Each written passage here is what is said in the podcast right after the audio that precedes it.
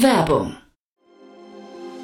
Sei dabei beim HTGF Family Day am 11. und 12. Juni in der Station Berlin. Für zwei Tage voller Inspiration und Business. Tauche ein in ein einzigartiges Netzwerkerlebnis mit bis zu 1500 Teilnehmenden. Erkunde das innovative Seed- und Later-Stage-Portfolio des Hightech Gründerfonds. Lass dich vom vielseitigen Programm inspirieren und knüpfe wertvolle Kontakte. Sichere dir jetzt dein Ticket. Mehr Informationen findest du unter www.family-day-htgf www.startup-insider.de.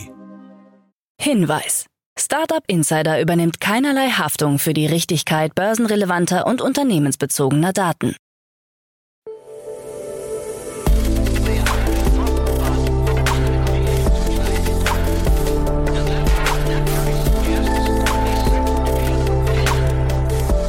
Startup Insider Daily. Morgen Update. Einen wunderschönen guten Morgen und herzlich willkommen zu Startup Insider Daily in der Morgenausgabe. Es ist Montag, der 11. Dezember 2023. Mein Name ist Nina Weidenauer und wir starten jetzt mit diesen News in die neue Woche.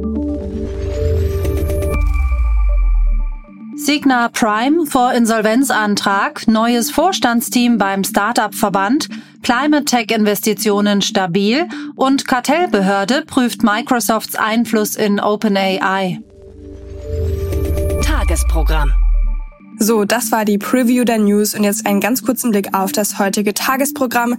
In der nächsten Podcast-Ausgabe begrüßen wir bei uns Daniel Reese, Investment Manager bei UVC Partners und er bespricht die Finanzierungsrunde von Rivus und SunSafe. Um 13 Uhr geht es weiter mit Axel Reutz, Co-Founder und General Partner von Vanagon Ventures und um 16 Uhr begrüßen wir bei uns Christian Geiser, CEO und Co-Founder von der Numa Group. Dazu aber später mehr nach den Nachrichten. Insider Daily. Nachrichten. Flix gewinnt vor Gericht gegen DB. In einem Gerichtsverfahren hat das Mobilitätsunternehmen Flix mit seiner Marke Flix Train gegen die Deutsche Bahn gewonnen. In dem Verfahren ging es um irreführende Filteroptionen in der Reiseauskunft der DB aus dem Jahr 2018. Der strittige Filter schnelle Verbindung bevorzugen soll dazu geführt haben, dass einige Flixtrain-Verbindungen nicht angezeigt wurden, obwohl sie als schnelle Verbindungen eingestuft werden konnten. Das Landgericht Hamburg entschied, dass dieser Filter die Wettbewerbsposition von Flixtrain beeinträchtige und sprach dem Unternehmen Schadenersatz zu. Die Deutsche Bahn wendet diese spezielle Filteroption seit Frühjahr 2019 nicht mehr an und betrachtet das Urteil als nicht mehr relevant. Dennoch könnte es weitreichende Folgen haben, da es um Schadenersatzansprüche geht. Die DB prüft derzeit, ob sie gegen das Urteil Berufung einlegen wird. Bis zur endgültigen Entscheidung werden keine Entschädigungen gezahlt. Für die Bahn ist es die zweite gerichtliche Niederlage innerhalb weniger Monate in Bezug auf ihre Filterfunktion im DB Navigator. Bereits vor kurzem hatte das Oberlandesgericht Frankfurt eine ähnliche Suchoption in der aktuellen Version des DB Navigators als irreführend untersagt. Entlassungen bei Neom.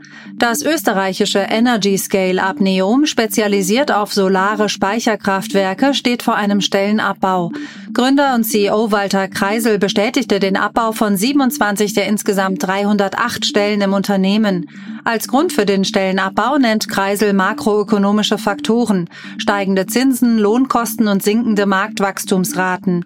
Ziel sei es, das Preis-Leistungsversprechen gegenüber Partnern und Kunden einzuhalten.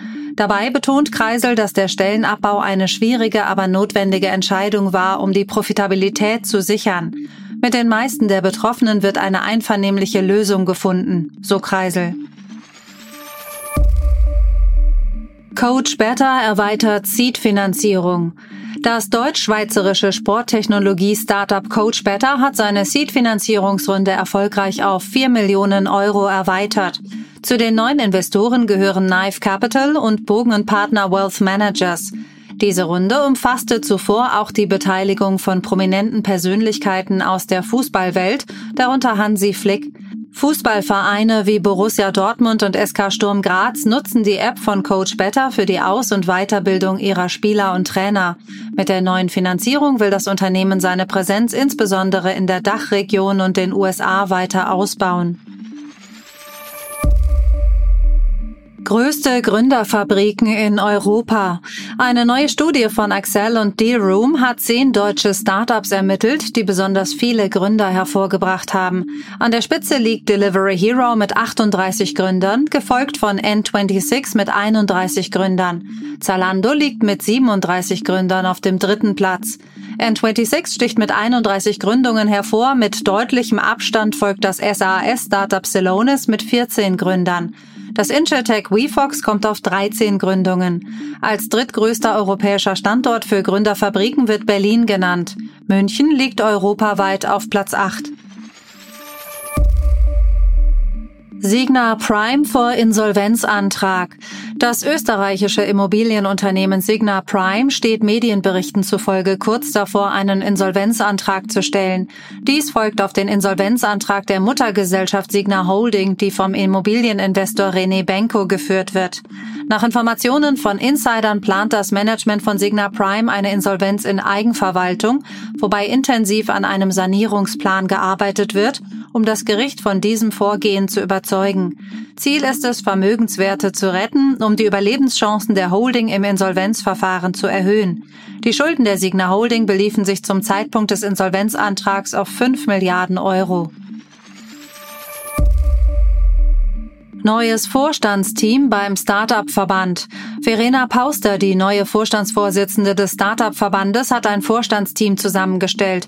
Mit dabei sind Nicole Büttner, KI-Expertin und Gründerin von Merantix Momentum, Jochen Engert, Mitgründer von Flixbus, Kati Ernst, Mitgründerin des Startups Oya, Zoe Fabian, Growth-Investorin, Helene Hubi, Mitgründerin von The Exploration Company, Benedikt Kurz, CEO von Yo Unity, Magdalena Öl, Gründerin von Talent Rocket, Sebastian Pollock, Mitgründer des Visionaries Club und Helmut Schönenberger, Mitgründer von Unternehmertum.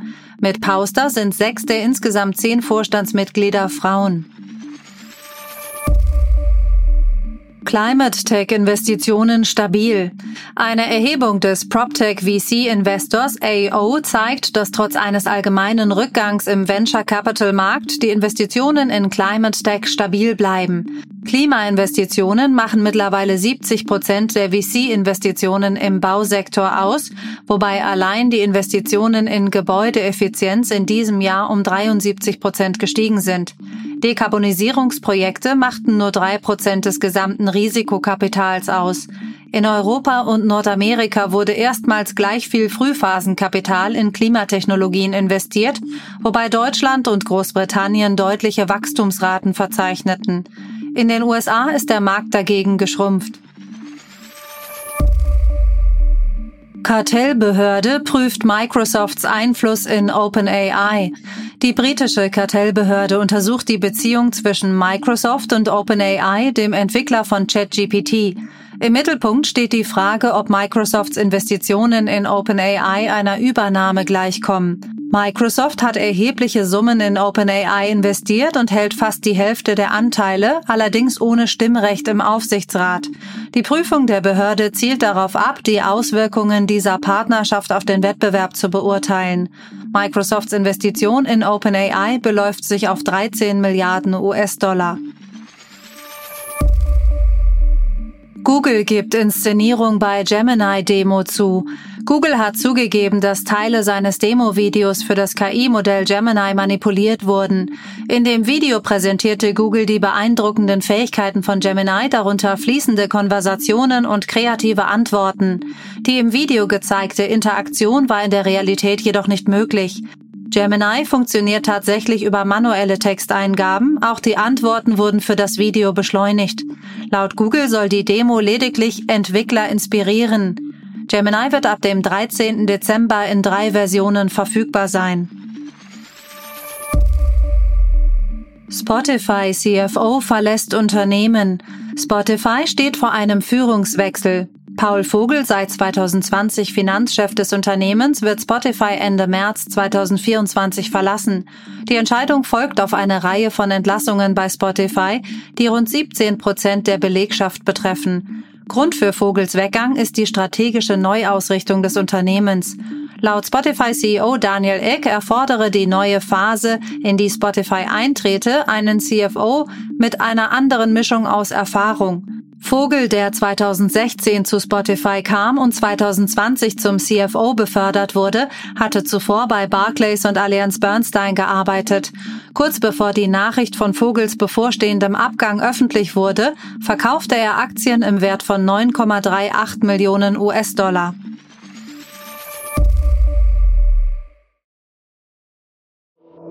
Startup Insider Daily.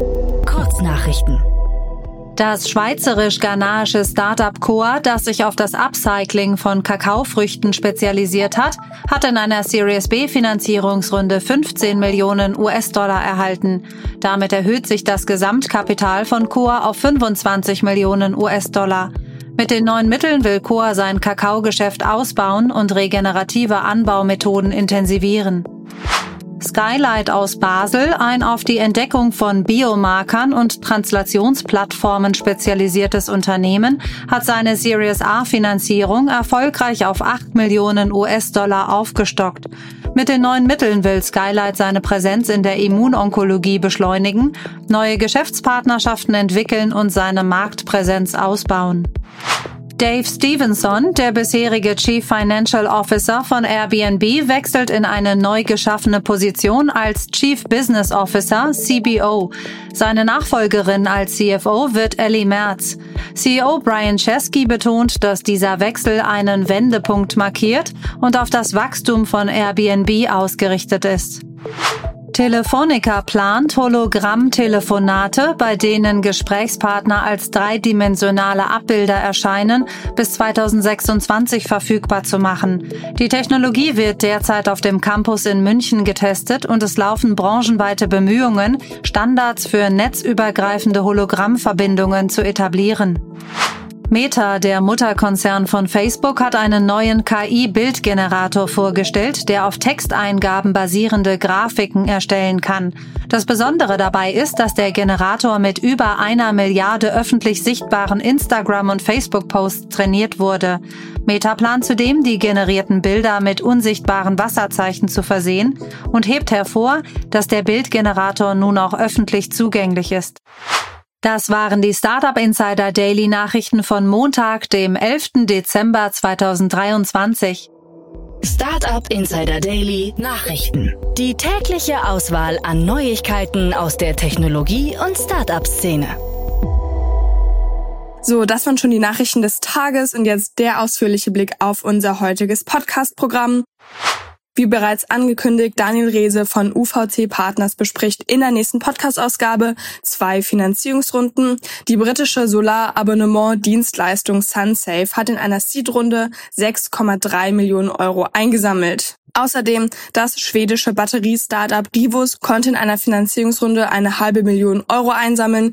Rivus konzentriert sich auf die Entwicklung einer metallfreien Batterietechnologie mit dem Ziel, die Kosten und die Umweltauswirkungen von Energiespeichern im Netzmaßstab zu halbieren. Diese zwei Analysen dann in der nächsten Podcast-Ausgabe.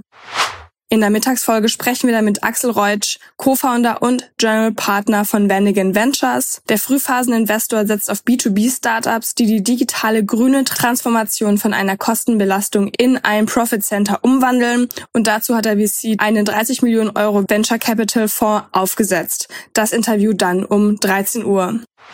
Und in der letzten Podcast-Folge für diesen Tag ist bei uns Christian Geiser, CEO und Co-Founder von der Numa Group bei uns im Podcast. Die Numa Group, ein führender Betreiber einer vollständig digitalisierten Hospitality-Plattform, gab Ende November die Übernahme von Yais von Proprium Capital Partners bekannt. Yais ist eine Plattform für Serviced Apartments mit Hauptsitz in Amsterdam, die mehrere Einheiten in den Niederlanden, Belgien und Frankreich betreiben.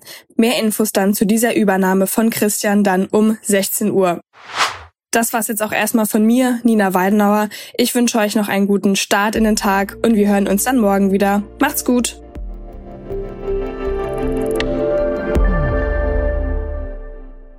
Diese Sendung wurde präsentiert von Fincredible. Onboarding made easy mit Open Banking. Mehr Infos unter www.fincredible.io.